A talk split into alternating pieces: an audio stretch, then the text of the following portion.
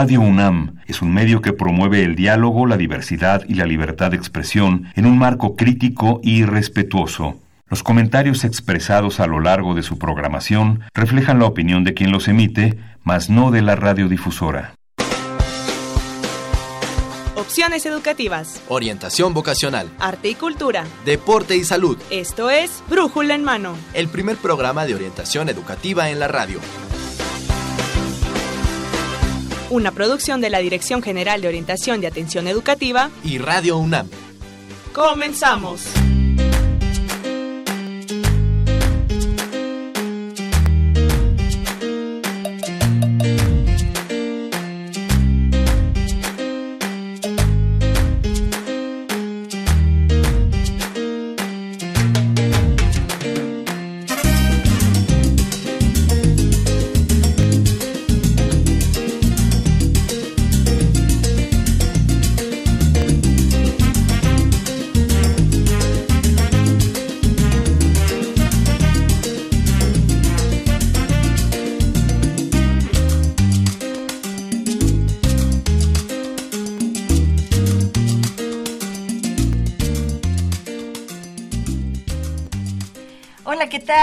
Buenos días tengan todos ustedes en este Radio Universidad Nacional del 860 AM. Y bueno, pues hoy 6 de enero del 2020 iniciamos este Brújula en mano en vivo, nuestro primer programa en vivo del 2020. En los micrófonos los saludamos. Livia Gómez. Y Marina Estrella. Y Livia, bueno, pues estamos estrenando año. Así es, Marina, y estamos muy, muy felices de regresar a las actividades en nuestra universidad, ya hoy 6 de enero del 2020, y bueno, con muchos temas muy interesantes el día de hoy. Estamos regresando en la Universidad Nacional. Hoy abre sus puertas a todos los estudiantes que, bueno, pues están iniciando este este, este semestre. Claro. Sí, pero iniciamos únicamente con algunas cuestiones administrativas en el caso de licenciatura porque el semestre eh, inicia más adelante. Sí, en, bueno, en algunas licenciaturas sí inicia ya. Eh, pero bueno, todos nuestros servicios ya están disponibles para toda la comunidad universitaria y gente que nos quiera visitar. Así es, así es. Y bueno, pues también en este Brújulo en Mano les damos la más cordial bienvenida y para que nos siga en la próxima hora, porque vamos a tener dos temas que son de interés para los universitarios y en público en general también. Livia, tenemos dos temas. Sí, tenemos dos temas. Uno muy, muy importante que se trata de la Defensoría de los Derechos Universitarios, Marina. Vamos a ver ¿no? qué implica ¿no? estos derechos y qué hace la universidad con respecto para promoverlos. Entonces va a estar muy interesante para que nos acompañen. Y en el siguiente bloque también vamos a presentar algunos proyectos de universitarios que ganaron algunas distinciones. Entonces también está interesante pues conocer qué hacen nuestros estudiantes y este ¿no? en estos proyectos. Sí, vamos a tener aquí a, algunos ganadores de proyectos universitarios y es también pues muy interesante conocer sus testimonios respecto a lo que ellos están trabajando. Así es, Marina. Sí. Y bueno, para que se comuniquen con nosotros, Marina, porque además tenemos dos, dos regalitos. Ajá, tenemos, por ejemplo, un libro eh, que trata sobre, es una novela de Guadalupe Victoria, el guerrillero insurgente y primer presidente de México, entonces para quien esté al pendiente, y tenemos también otro regalito. Tenemos otro regalo, tenemos este libro precioso que es sobre la historia de un monumento histórico eh, muy, muy, muy bonito que es el Palacio de la Autonomía. Entonces, para que ustedes conozcan eh, los eh, adentros de este Palacio de la Autonomía, pues les estamos regalando este obsequio, no solamente a nuestros radioescuchas del 860 AM de Radio Universidad Nacional, sino también a nuestros internautas en Facebook. Bienvenidos a esta transmisión, a todos aquellos que nos están viendo a través de Facebook. Y si ustedes participan con nosotros con comentarios, con preguntas, bueno, pues estarán participando con alguno de estos dos ejemplares. Y para nuestro auditorio que está a través de la radio, los vamos a invitar a que nos a que se comuniquen con nosotros al 56 82 28 12 Marina. 28 12. Ahí vamos a estar atendiendo todas sus comentarios, todas sus dudas. Y pues no se hable más. Vamos a iniciar este brújula en mano. Orientación educativa. Iniciamos nuestra sección de orientación educativa con el tema, ya lo decíamos, de la Defensoría de los Derechos Universitarios en la UNAM. Y para ello nos acompaña. Sí, tenemos una invitada de honor. Nos acompaña la doctora Guadalupe Barrena Nájera. Ella es titular de la Defensoría de los Derechos Universitarios. Bienvenida, doctora. Es un placer tenerla aquí con nosotros. Buenos días, muchísimas gracias por la invitación. Por favor, háblenme de tú. Maravilloso. Muy bien. Doctora, bueno, pues vamos a iniciar este tema de la Defensoría eh, de los Derechos Universitarios. Y bueno, pues, ¿dónde empiezan estos derechos? ¿Cómo podríamos definir este derecho, los derechos humanos? Bueno, eh, digamos que vamos a pensar en los derechos universitarios como eh, un segmento de una cosa más amplia que conocemos como derechos humanos y que, digamos, es como la marca de la modernidad, ¿no? Entonces, eh, eh, hace muchísimos años empezamos a tener herramientas especialmente para limitar el ejercicio de la autoridad frente a la esfera de acción de las personas. Entonces, hoy en día es muy común que en muchos entornos oímos que las personas tienen derechos frente al gobierno. Hay muchísimos aparatos del, del gobierno, del Estado, que se encargan de vigilar que se mantengan esos límites para que las personas podamos hacer todo lo que queramos y actuemos en libertad sin lastimar a otros, etcétera, em, pero conteniendo la intervención del gobierno en la vida de la gente. Eh, y o promoviéndola para que todos tengamos acceso a las mismas cosas, en fin.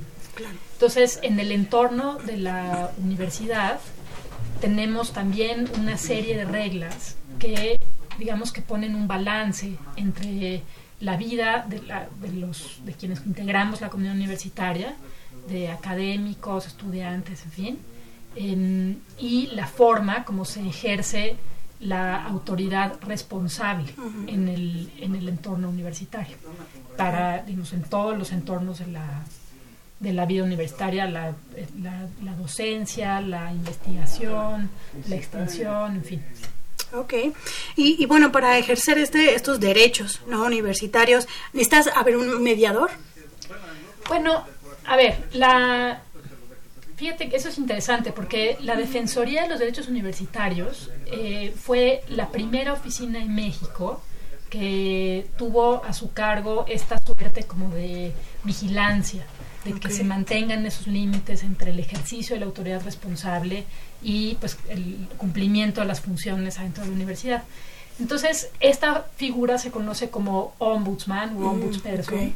y es, digamos, el germen del sistema de las comisiones de derechos humanos en México. Okay. Ese sistema en el mundo pues tiene muchísimas variantes, está extendido en muchos contextos y hay algunos lugares y algunos contextos en donde la función del ombudsperson tiene la función de mediar okay. eh, en un, en, en, como una función principal. Uh -huh. En otros contextos, como en el nuestro, sí tenemos una función de mediar, pero también podemos hacer otras cosas que son un poquito eh, de una intervención más profunda que un mediador posiblemente no haría. Okay. Pero nuestra primera función definitivamente uh -huh. es tratar de acercar las posiciones de las partes, eh, que muy a menudo pienso que los conflictos inician porque las personas pues no se hablan, ¿no? Claro. No uh -huh. se comunican. Entonces, okay. en ese sentido sí mediamos. Pero entonces sería lo mismo el, el ombudsman que el mediador en este Digamos contexto? que la mediación es una herramienta en la caja de herramientas del ombudsman. Ah, ok. Uh -huh. Es una herramienta. Y bueno, pues además de del ombudsman, también los derechos humanos necesitan una defensoría una que exista un órgano llamado defensoría? Pues mira, en realidad no es que se necesite. Uh -huh. Si digamos, si fuera, si tuviéramos, fuéramos ángeles todos, eso, eso decían, eso decían los papeles del federalista. Uh -huh. eh, si fuéramos ángeles, pues habría muchas cosas que no se necesitarían. Pero como somos personas y el conflicto es humano, entonces sí ayuda mucho que haya instancias que, digamos que, pues nos acompañen en los procesos a saber cuándo estamos pasándonos de la raya de los dos lados. Cuando estamos abusando uh -huh. de las libertades que tenemos, cuando se está interfiriendo con las libertades o las garantías que tenemos Claro. pues, de manera injustificada. ¿no? Ser una instancia que guíe, que acompaña, Exacto. ¿no? A través de, estos, de estos procesos. Y bueno, ¿cuáles serían entonces los derechos universitarios de los estudiantes? Mira, eh, realmente es muy contextual porque la universidad pues es un- una entidad complejísima. Claro. Entonces, como que en cada escuela, facultad, centro, en fin, pues puede haber muchas reglas diferentes. Pero digamos que en general eh, los estudiantes, las estudiantes tienen derecho pues a la educación. Y eso significa pues que puedas acceder a la educación en el entorno de la universidad, es decir, eh, en la universidad distinguimos entre estudiantes y alumnas y alumnos.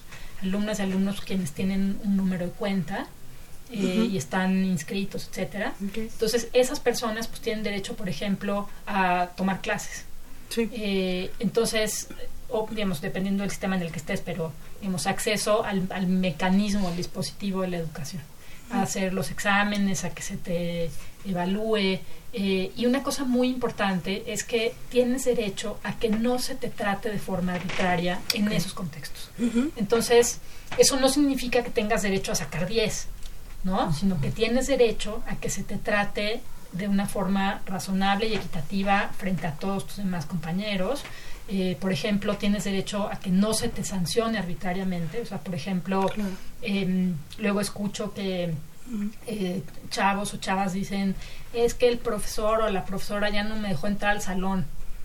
Pues eso no se puede. Los profesores no, ten- no tenemos esas facultades. Eh, te puedo correr ahorita porque estás haciendo un, mucho relajo, pero no te puedo despachar de la clase porque tienes derecho a estar en ella. Claro. ¿Qué otros derechos eh, tienen los universitarios o cómo pueden los universitarios conocer sus derechos? A ver, la, la Defensoría de los Derechos Universitarios se dio a la tarea hace algunos años de reunir unos principios en una guía de derechos universitarios. Es realmente enunciativo el contenido de esa guía porque, como digo, eh, los contextos de la universidad varían muchísimo. Pero, por ejemplo, voy a decir uno que a mí me interesa muchísimo, que es la proscripción de la violencia.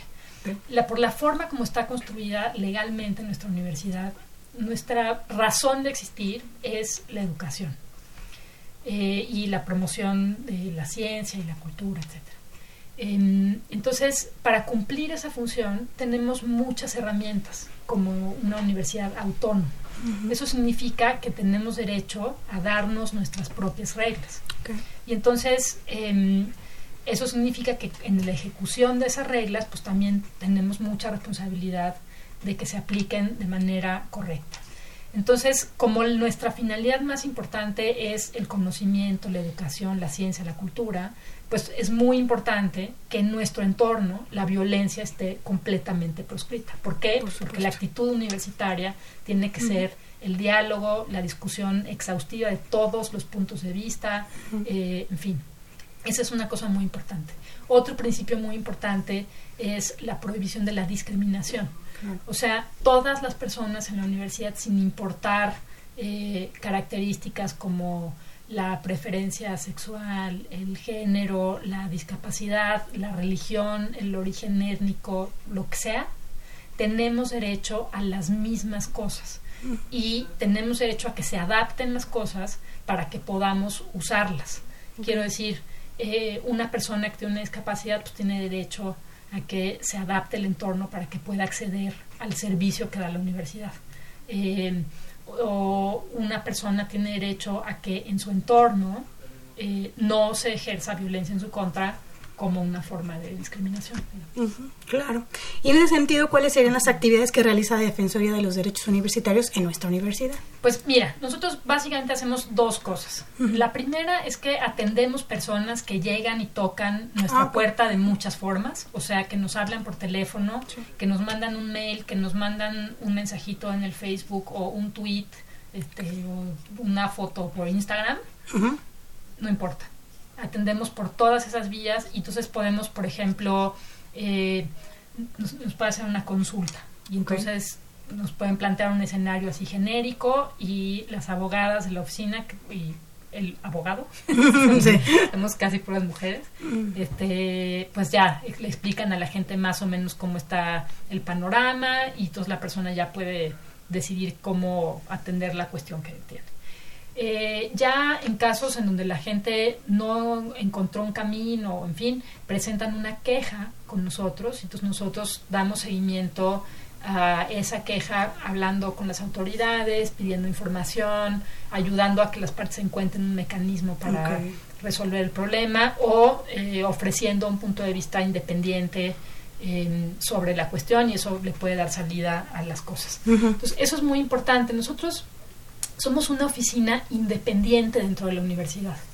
Es decir, eh, somos un órgano establecido por el Consejo Universitario, pero no estamos incorporados a la Administración Central.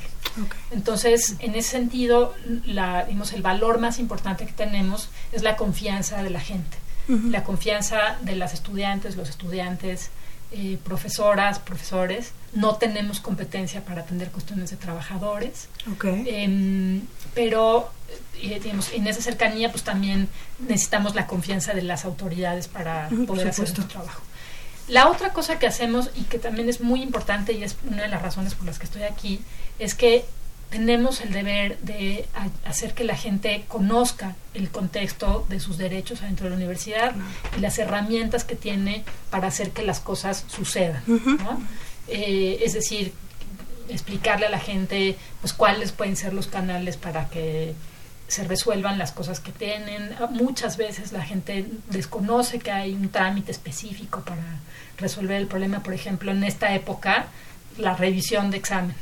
Eso es el pan de cada día ahorita. Entonces, eh, la revisión de los exámenes, eso pues hay un trámite. Entonces, nuestra función es ayudar a la gente a encontrar esos caminos y en su caso, pues, eh, hacer representaciones de ella frente a la autoridad para que pues estén en contacto eh, y puedan encontrar una solución en, caso de que sea posible.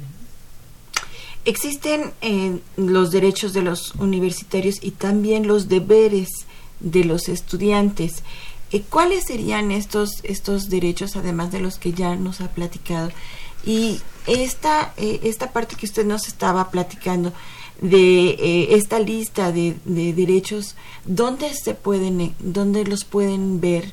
¿Dónde se pueden consultar? A ver, en la página de la Defensoría está la guía de los derechos universitarios y ahí se puede consultar, digamos, una visión sintética em, como de los principios que orientan la función de la universidad, que son básicamente los que hemos comentado. La proscripción de la violencia, la no discriminación, el derecho a recibir las clases, a ser evaluado, a hacer exámenes, la inscripción, a la credencial, en fin. Em, yo quisiera hacer mucho énfasis en que esta idea de derechos y deberes puede ser muy útil, em, pero sobre todo creo que nos ayuda mucho ver que las reglas son un vehículo para relacionarnos. Entonces, si yo tengo una, una línea em, que dice, pues el profesor o la profesora tienen las funciones de establecer las reglas del curso, el contenido del curso según la libertad de cátedra, etcétera, etcétera. Entonces, yo con eso puedo evaluar si mi profesora o mi profesor están poniendo unas reglas que a mí me parece que no se justifican. Y si a mí me parece que no se justifican porque, por ejemplo, este me obligan a vestirme de una forma que no tiene una explicación en un principio de seguridad, por ejemplo, sino que solo puede ser un capricho, a veces pasa eso. Este, entonces, las personas tienen derecho a señalar que pues eso no o a pedir una explicación. Entonces, el, la noción de la regla, pues entre los derechos y los deberes, sobre todo, creo que nos ayuda a entender que nos relacionamos entre nosotros a través de esos límites y a través de discutir qué significan esos límites y a qué, a qué tenemos derecho como profesoras, profesores o estudiantes. Claro. Y si algún estudiante, algún profesor o profesora tiene alguna dificultad, ¿cómo se puede acercar con ustedes? Ya nos comentó un poquito las vías de comunicación con la Defensoría, pero ¿cuál es, ¿cuál es la vía? ¿Cómo lo pueden hacer? Pueden hablar por teléfono, eh, 5622-6226. Repetimos, 5622. 6226. 6226, ok. Ahí pueden hablar por teléfono o nos pueden mandar un correo a defensoría.unam.mx. Pueden visitarnos en las oficinas eh, de la Defensoría que están enfrente del Universum, en la ciudad universitaria pero como ciudad universitaria es solo un pedacito muy chiquito de la UNAM, Sí. eh, las otras vías también son posibles. Por ejemplo, en algunos casos podemos hacer hasta videoconferencias con personas que están eh, fuera de ciudad universitaria y yo qué sé, por la razón que sea, no quieren ir o no pueden ir. No es necesario hacer nada de eso, nos pueden mandar un correo y se hace una cita, este, ya podemos platicar por, por video. Ya les dan ustedes más seguimiento al caso. Claro, eh, lo que normalmente hacemos es que las personas, mm, o sea, necesitamos que la gente nos cuente qué pasa.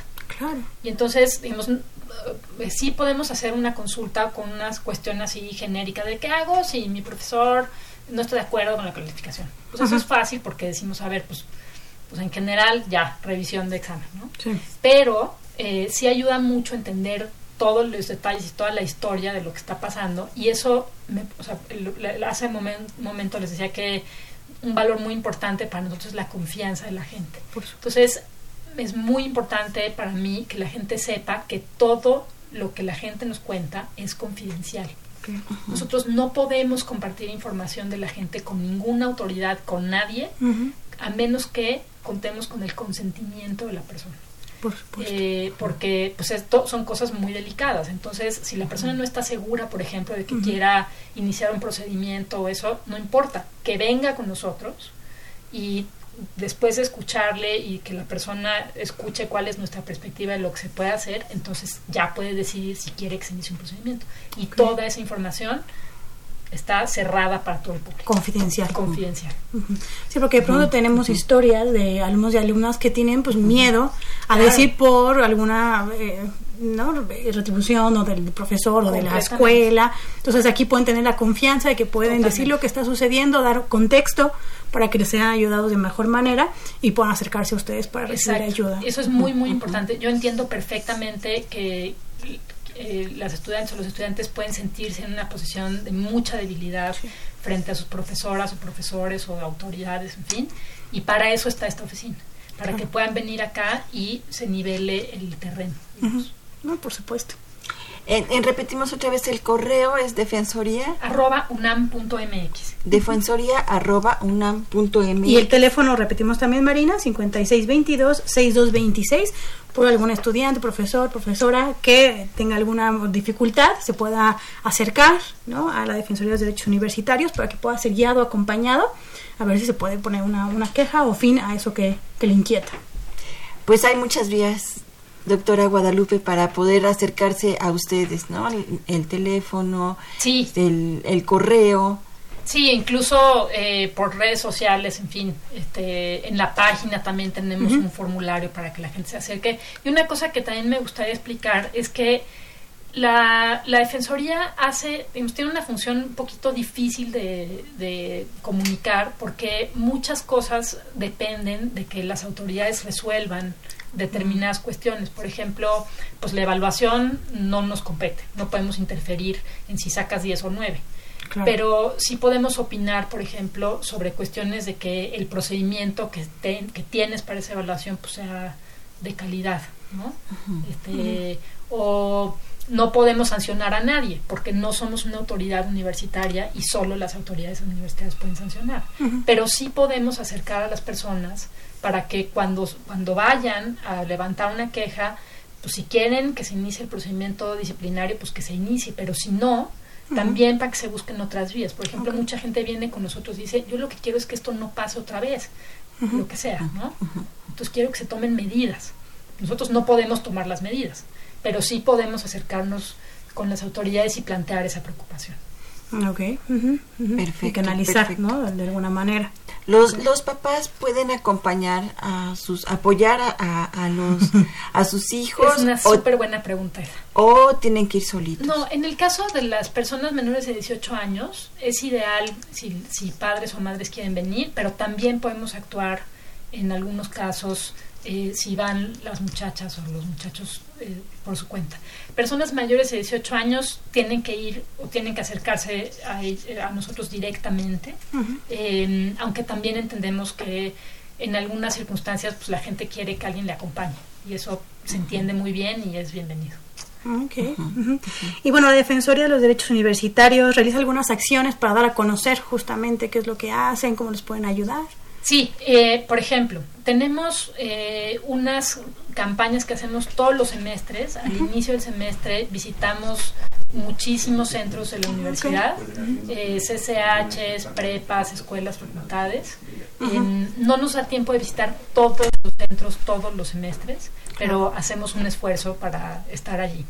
Aparte, estamos desarrollando otras cosas que nos permitan acercarnos de manera más eficiente, como eh, una aplicación para informar a la gente de las cosas así elementales que tienen que saber de trámites y eso que, que, pues de los que puedan tener necesidad según nuestra experiencia. Em, y, y, bueno pues acudimos a estas invitaciones con, con muchísimo gusto o sea que por favor invítenos otra vez Híjole, bueno, pues ahí está ya la invitación, el mensaje de la Defensoría de los Derechos Universitarios, de su propia titular, Guadalupe Barrena Nájera, y pues eh, los invitamos a que si tienen ustedes eh, alguna cuestión que comentar, con ellos. Ellos están ávidos de tener esta información. Nos platicaba la doctora antes de entrar al aire. Este, quieren conocer eh, todos los temas eh, de que existen en la universidad en cuanto a derechos universitarios. Claro, yo le pondría así. Si a ustedes les preocupa algo del entorno universitario en el que se encuentran, que es como nuestra segunda casa, díganos. Okay. Entonces, Tal vez nosotros no podemos intervenir, pero te podemos decir a dónde puedes ir. Buenísimo. Y bueno, tenemos una pregunta, una llamada, Marina. Eh, preguntaron su opinión sobre lo que está sucediendo en Prepa 9. Ajá, con todo este asunto del paro, no sé si ustedes eh, estén en, en, contacto con esto o hay alguna queja sobre ese plantel. Nos está pidiendo su opinión. Eh, ¿Puedo contestarla fuera del aire?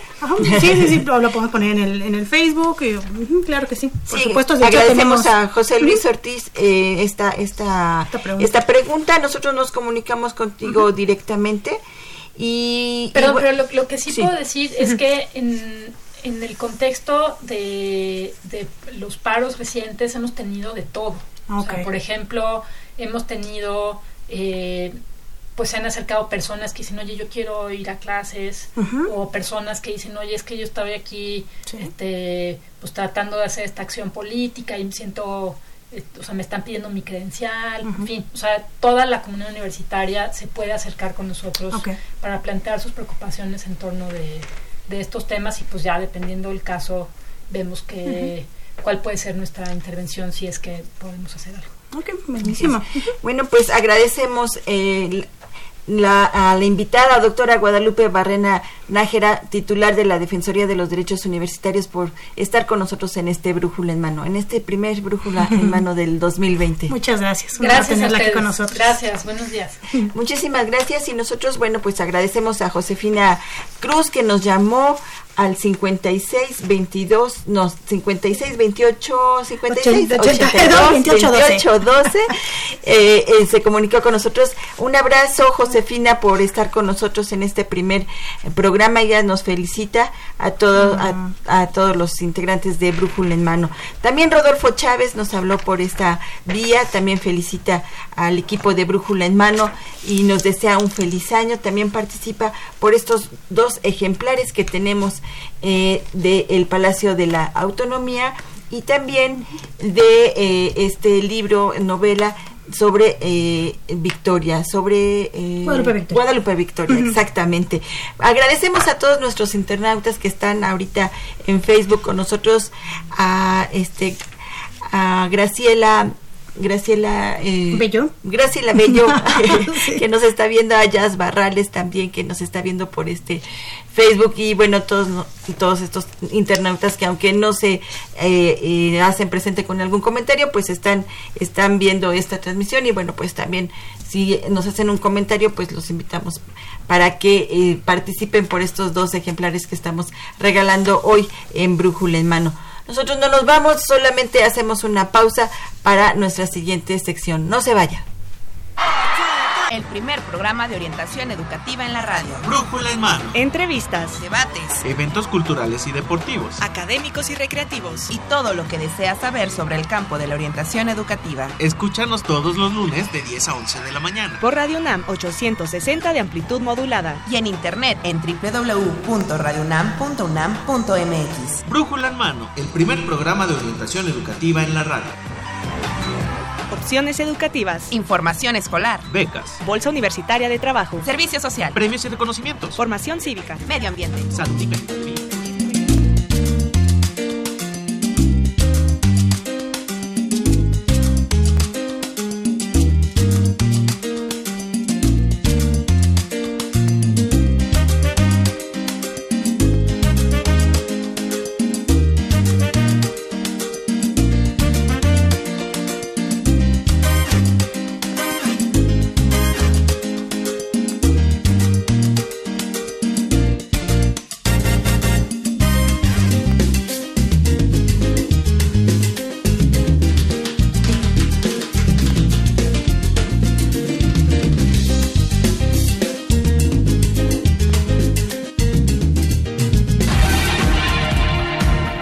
Centro de Orientación Educativa. Ya regresamos para esta segunda sección de de Brújula en Mano y bueno, pues está con nosotros. Vamos a presentarles a nuestros invitados. Así es, también nuestro tema, ¿verdad? Sí, también además. sí, vamos a hablar sobre algunos proyectos universitarios ganadores en distinciones de la Universidad Marina, que nos cuenten cómo les fue. Así es, bueno, pues ahora sí que si ustedes nos ven a través de Facebook es por esta razón que tenemos aquí estudiantes de la Universidad Nacional y si usted nos está escuchando por el 860 AM, bueno, pues va a escuchar a estos chicos eh, que tienen proyectos proyectos universitarios muy interesantes y ya nos platicarán acerca de ello. Así es, Marina. Y bueno, tenemos aquí eh, con nosotros a la maestra eh, Patricia Rodríguez, que es coordinadora de la mediateca del CCH Sur. Bienvenida, profesora. Gracias. Y también tenemos a Tona López, alumno del CCH Sur, y a Alma Huerta. Ajá, muy bien, profesora del taller de italiano. Bienvenidas y bienvenido aquí a nuestro programa. Gracias. Y bueno, pues este, estábamos leyendo aquí la semblanza de la maestra Alma y bueno, pues es muy interesante. Es un caso de orientación. De orientación. Si nos puede contar, si nos puede contar un poquito, profesor, usted estudió en Prepa 5 y qué pasó cuando, cuando estaba por elegir carrera. Está padre esto. Eh, pues mira, eh, mi experiencia es, eh, yo creo que es se vale compartirla, porque yo creo que muchos estaremos en ese caso, ¿no? estamos en el último año del bachillerato, tenemos que definir nuestra licenciatura y yo no estaba muy segura de irme a la carrera o de para ser abogada o para ser trabajadora social. Ah. Entonces platicando con mi maestra de inglés, a mí me gustaba, me gusta mucho el idioma. Este, me, me dijo algo que, que me abrió así el, ya el camino me dijo que podía estudiar yo eh, inglés en la licenciatura. Y yo no lo sabía. Yo no sabía que existe la carrera de letras inglesas en la Facultad de Filosofía y Letras. Y eso me dio la tranquilidad de saber que entonces ya estaba yo en un camino diferente, que ya era el que yo quería, ¿no? Y eso creo que es importante porque muchas veces estamos un poquito desorientados, desinformados y no estamos ciertos de, de la carrera que queremos, pero sí tenemos idea de lo que nos gusta. Entonces ya teniendo esta claridad de que a mí me gustaba mucho el idioma, fue como hice ahí varias situaciones que resolver para poder irme a la Facultad de Filosofía y Letras y entonces hacer la carrera. Y ahora como coordinadora de la mediateca también ha descubierto eh, algunas cuestiones muy interesantes para eh, dirigir a los alumnos para que encuentren su pues este un proyecto de vida o una carrera también. Así es, sí. Yo me he dado cuenta que las mediatecas eh, tienen un... Es, es, un lugar en donde puedes encontrar que hay un idioma que te gusta y es un, hay un idioma que puede ser para ti, que se te da, ¿no? Yo, yo he visto que eh, generalmente a los estudiantes les cuesta a veces trabajo el inglés, a veces el francés es difícil o la pronunciación o la escritura se lee de una manera, se pronuncia de otra. Pero yo creo que si la mediateca te ofrece eh, varias opciones y tú empiezas a probar y empiezas a ver que hay más cosas aparte de solo un idioma curricular, te vas a dar cuenta que hay un idioma que te gusta, que sí le entiendes, que, que es algo que te va a permitir eh, crecer, conocer otra cultura y va a decirte mucho de tu personalidad, de tus intereses y incluso de, de lo que de las aptitudes que tienes para los idiomas. A lo mejor entrando por otro lado, se, se resulta que sí, que sí son para ti para que se acerquen a las mediatecas nuestros chicos de, bachillerato. Y a los idiomas, porque hay un mundo, idiomas. un mundo. Y que descubren que no es tan difícil como ellos piensan. A veces, ¿no? Piensan que es muy complicado, entonces se acercan a la mediateca, hay muchos recursos de diferentes, ¿no? Cosas didácticas, ajá, tipos, y pues así más fácil que se acerquen, a lo mejor les parece más divertido y entonces se animan, ¿no? Así es. A recibir un idioma. empiezan con uno y se siguen. así como les ha tocado a nuestros eh, alumnos, aquí tenemos eh, a, a Patti, también tenemos a, a, Tonal. y bueno, pues platíquenos, ustedes tuvieron, hicieron también algo por los idiomas en la mediateca. ¿Cómo están sus, sus proyectos? Eh, ¿Participaron además eh, para ganarse algunos premios por esta labor que ustedes están haciendo? Platíquenos de sus proyectos y cómo se acercaron para poder ganar estos premios. Claro que sí. Adelante, Ok, vale. Vamos a ver. Bueno, eh, en mi caso, el mío fue, mi reconocimiento fue el reconocimiento a la convivencia universitaria del 2019, el que acaba de pasar justamente. El proyecto inició en sí en febrero. En febrero, de hecho desde enero se trabajó, yo entré en contacto con la maestra Patti y le pedí que nos abriera, si había la posibilidad de abrir la mediateca para insertar un nuevo idioma. En ese momento teníamos cuatro, inglés, francés, italiano y alemán, y yo le puse en la mesa portugués. Le dije, mire, tengo el contacto con la embajada de Brasil y están muy, muy animados, muy alegres por trabajar con nosotros. Entonces la maestra dijo, encantada, dijo, sí, vamos a darle. En febrero iniciamos con una charla, la charla de la eh, sobre la importancia del portugués en el mundo hubo buena asistencia y de ahí se trabajó con la maestra Guadalupe Marrón Quirós para impartir un taller los días lunes. Entonces, ya el semestre anterior y este que acaba de finalizar, estuvimos todos los lunes con clases de portugués. Mm. Ya cinco chicos fueron constantemente y empezaban, ya ahorita ya pueden empezar a hablar un poco. Eh, entonces, cuando sale la convocatoria del, del reconocimiento, en, en, un inicio, sería honesto, dije, no, yo no creo calificar, pero me dice la maestra, Tonal, vamos, es un buen proyecto, ponlo, yo, yo, te pongo, yo te escribo la carta, ¿no? Este, hicimos todo, los documentos los juntamos, escribimos la carta y pues sí, hace dos meses más o menos, en noviembre, nos anunciaron, ¿no? Nos llegó un correo diciéndonos que sí pudimos obtener el reconocimiento.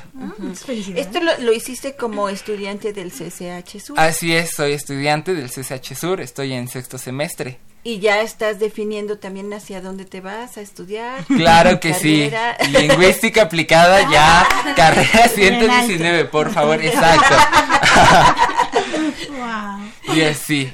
Pues está, bueno, pues es... Eh, ahora sí que eh, los idiomas te, te dieron una eh, un apoyo para definir este eh, este rumbo. Sin duda, todo inició en y justamente ahí cuando era Cele inicié en Mascarones en, en, un curso piloto que era inglés para jóvenes, mm. teens, entonces ahí inicié, de hecho mi anhelo era iniciar con francés, pero se abrió la, la oportunidad con inglés yo dije, pues a ver, probemos, ¿por qué no?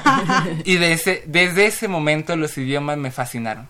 Quedé encantado con ellos y como dijo la profesora, seguimos con otro, francés, italiano, ahora portugués, bueno. Oye, manda un saludito en portugués. Este, bom dia, ¿cómo está? ¿Você? ¿Está bien? Muy bien. ok. Y bueno, tenemos también el caso de la profesora Alma Huerta, que también está ya eh, incursionando en esta parte de los talleres en los SHs. Pero platícanos, ¿cómo estuvo este proyecto? ¿Cuál fue el galardón que obtuviste? Sí. Platícanos. Buen día. Yo llegué al CCH gracias a mi servicio social. Yo tenía en mente dos cosas. Quería regresar a mi universidad. Soy egresada de la Facultad de Filosofía y Letras de la carrera de Letras Italianas quería regresarle a la universidad los conocimientos, porque el conocimiento si no se comparte no sirve. Entonces yo tenía la intención de compartirlo, tenía la intención de compartirlo con los jóvenes que no tenían la posibilidad quizás de asistir a un curso de idiomas de italiano. Así que me acerqué a la mediateca del CSH Sur, eh, se inscribió el servicio social, antes no existía, ahora ya existe, ya pueden eh, los alumnos de italiano de otras generaciones los alumnos de francés, los alumnos de eh, alemán ya pueden hacer su servicio social gracias a que logré inscribirlo.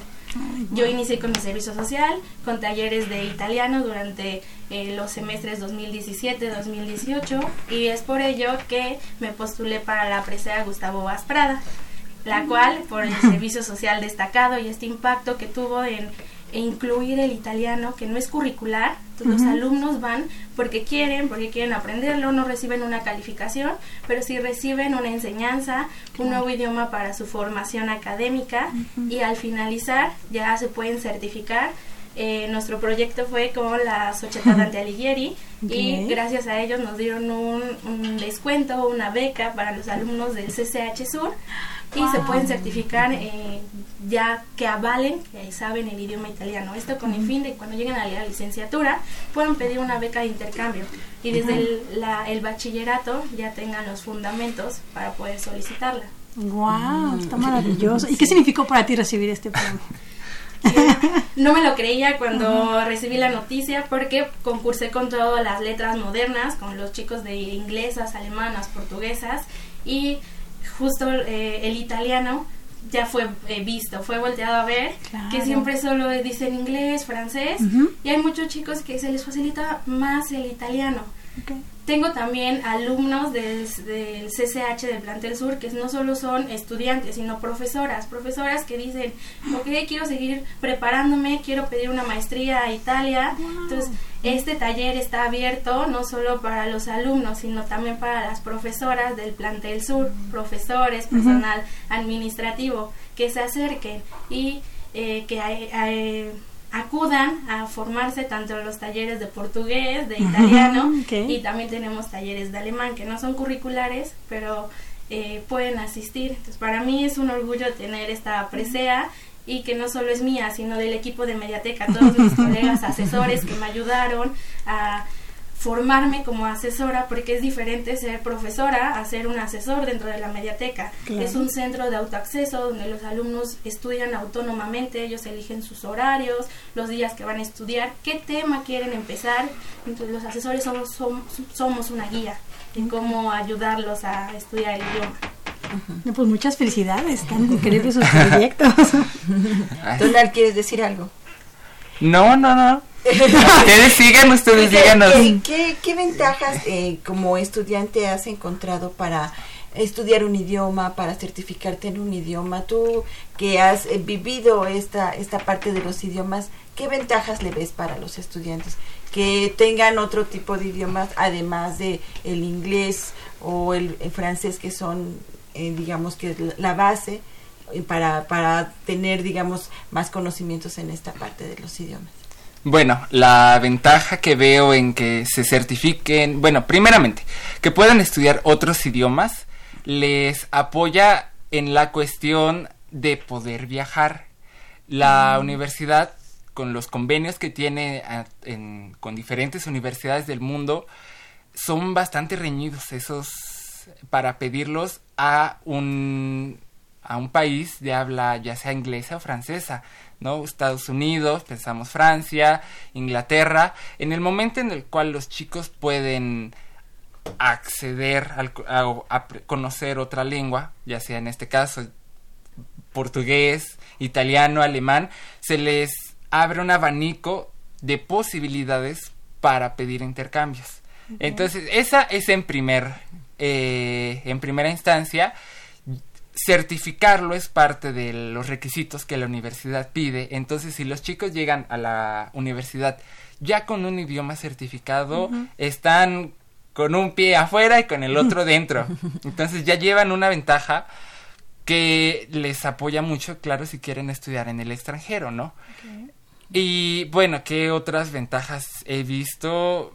Pues que uno se le abre el mundo Desde donde está ya es dueño del mundo, lo tiene uno en las manos, puede escuchar la música que uno quiera, el género que uno quiera, ver películas, a mí me fascinó, creo que eso fue lo que más me gustó, poder llegar a ver las películas.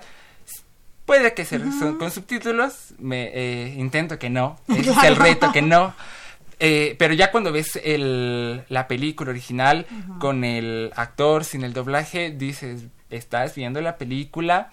También en mi caso volví a ver algunas series cuando yo era pequeño y dije, wow, en este idioma era, en este idioma fue planeado. O también eh, fue el caso que pude leer las novelas de Harry Potter en inglés, en su idioma original. Mm, Entonces dije, wow, qué, qué increíble. El mundo está lleno.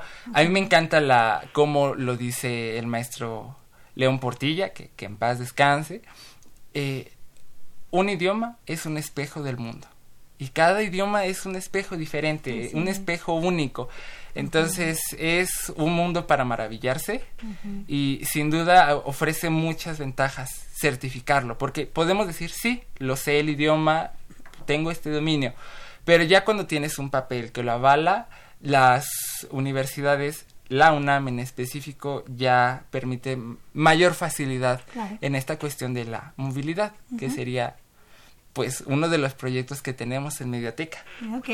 Y bueno, regresando a Mediateca, yo quiero preguntarle a la profesora Patti, ah, por quien no conoce la Mediateca, que nos cuente un poquito qué pasa ahí, porque quizá, quizá no, no, no muchos conocen la Mediateca, no saben de qué estamos hablando. Entonces, ¿qué es la Mediateca y cuál es el, el impacto en sus usuarios? Muy bien, mira, eh, una Mediateca se define como un centro de autoacceso. Eh, para aprender idiomas. A mí me gustaría más decirle a los eh, jóvenes, a los profesores, a todos, al público en general, que eh, descubran un espacio que les va a permitir acercarse a una lengua extranjera, la que quieran. La Mediateca tiene recursos digitales e impresos.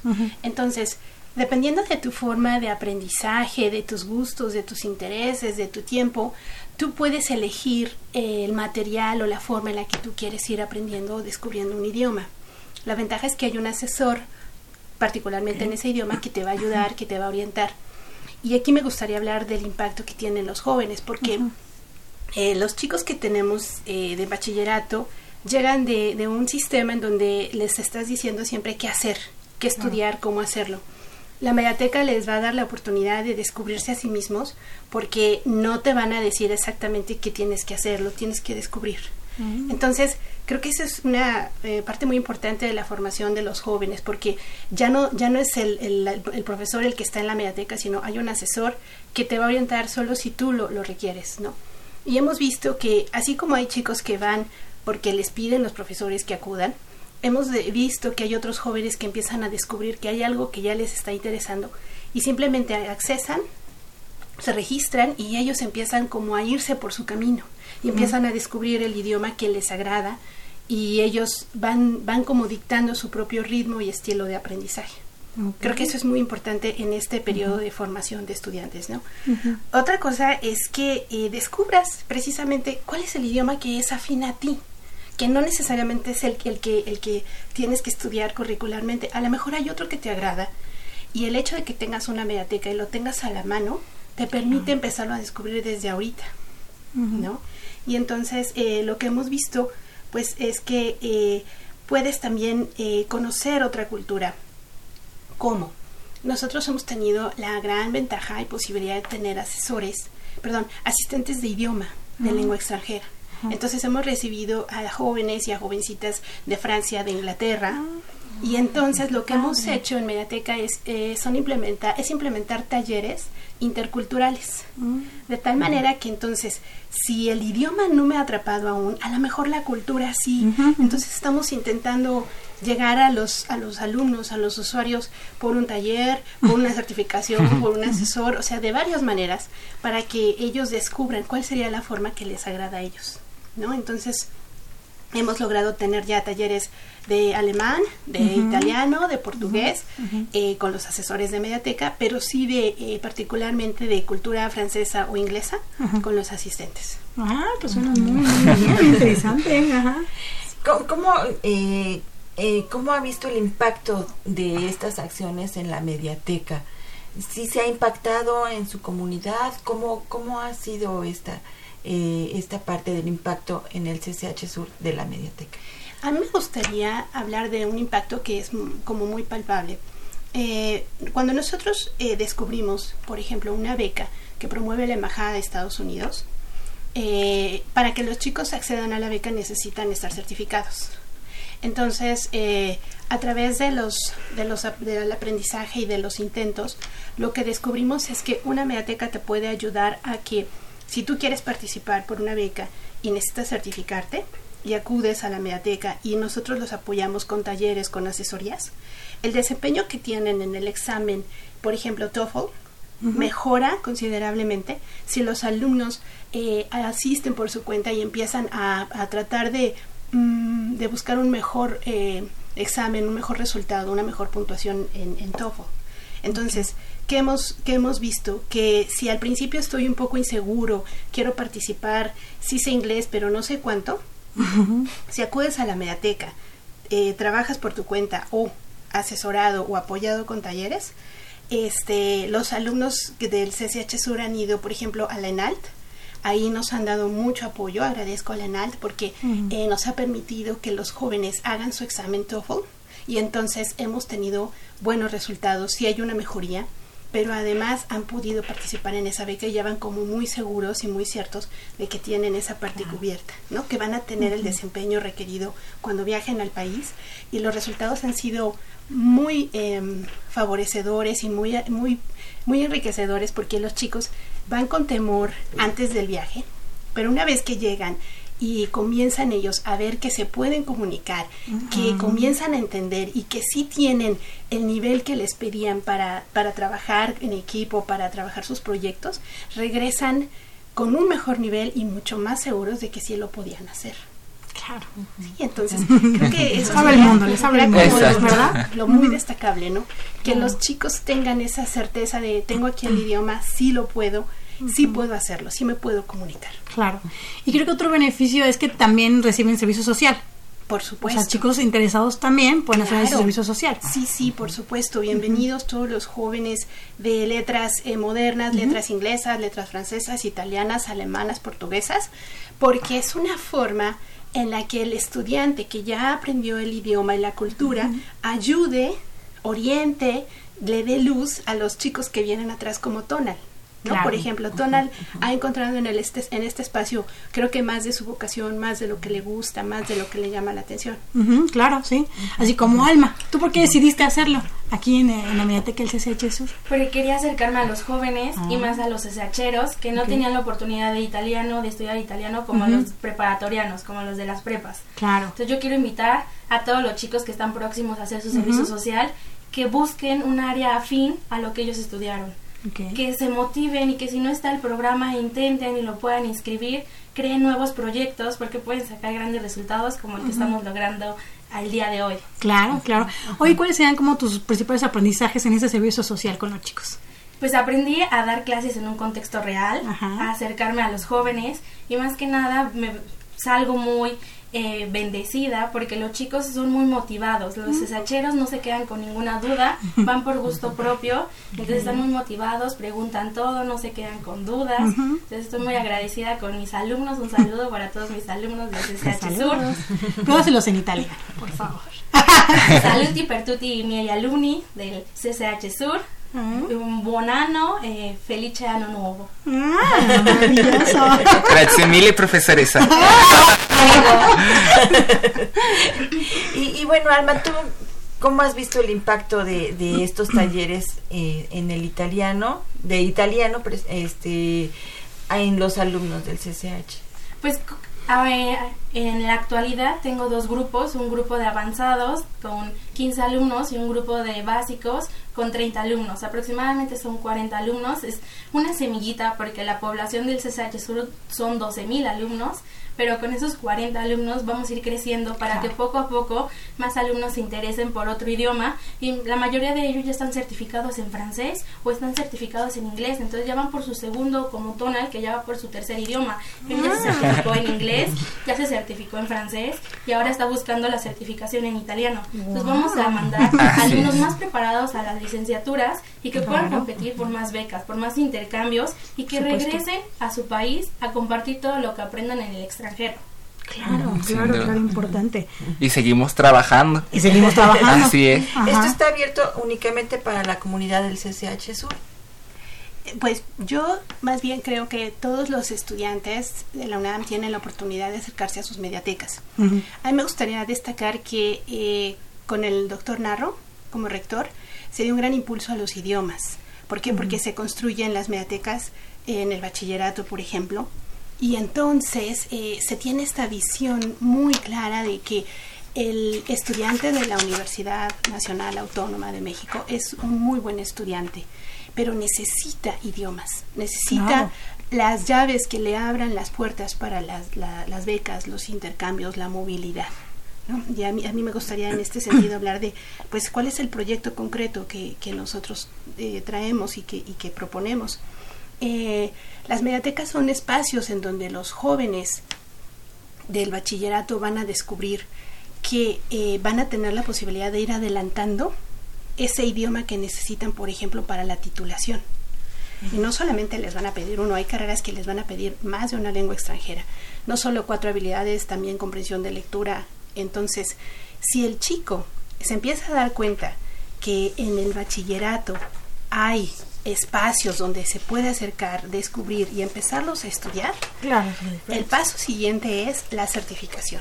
Ese documento que te avala el dominio que tienes del idioma ¿Por qué? Porque desde el bachillerato ya estarán ellos teniendo la certeza de ya, ya conozco este idioma, este se me, se me da, llegan a licenciatura y entonces, boom, van a tener ese, eso adelantado, eso ya ganado. Vamos a hacer una pausa. Eh, estamos terminando en Radio Universidad Nacional nuestra transmisión. Nos vamos a seguir a través de, Facebook para terminar, eh, cerrar con, con este tema. Los invitamos a que nos llamen. Nos invitamos a nuestro auditorio de Radio Universidad Nacional que nos busque a través de Facebook. Estamos como Brújula en Mano para seguir esta entrevista. Eh, también participe con nosotros, que nos escriba. Y bueno, pues vamos a agradecer en los controles técnicos a Gerardo Zurrosa, que estuvo con nosotros en los controles técnicos, en la producción de la radiodifusora, radiodifusora y TV y TV en redes sociales a Miguel González y en la realización y producción general al licenciado Saúl Rodríguez Montante. Nosotros nos despedimos de Radio Universidad Nacional, nos seguimos en Facebook, acompáñennos, síganos y sigan también esta eh, las transmisiones de Radio Universidad Nacional. Se despiden de ustedes. Livia Gómez y Marina Estrella. Nos escuchamos la próxima semana en, en punto de las 10 de la mañana en este Brújula en Mano del 2020.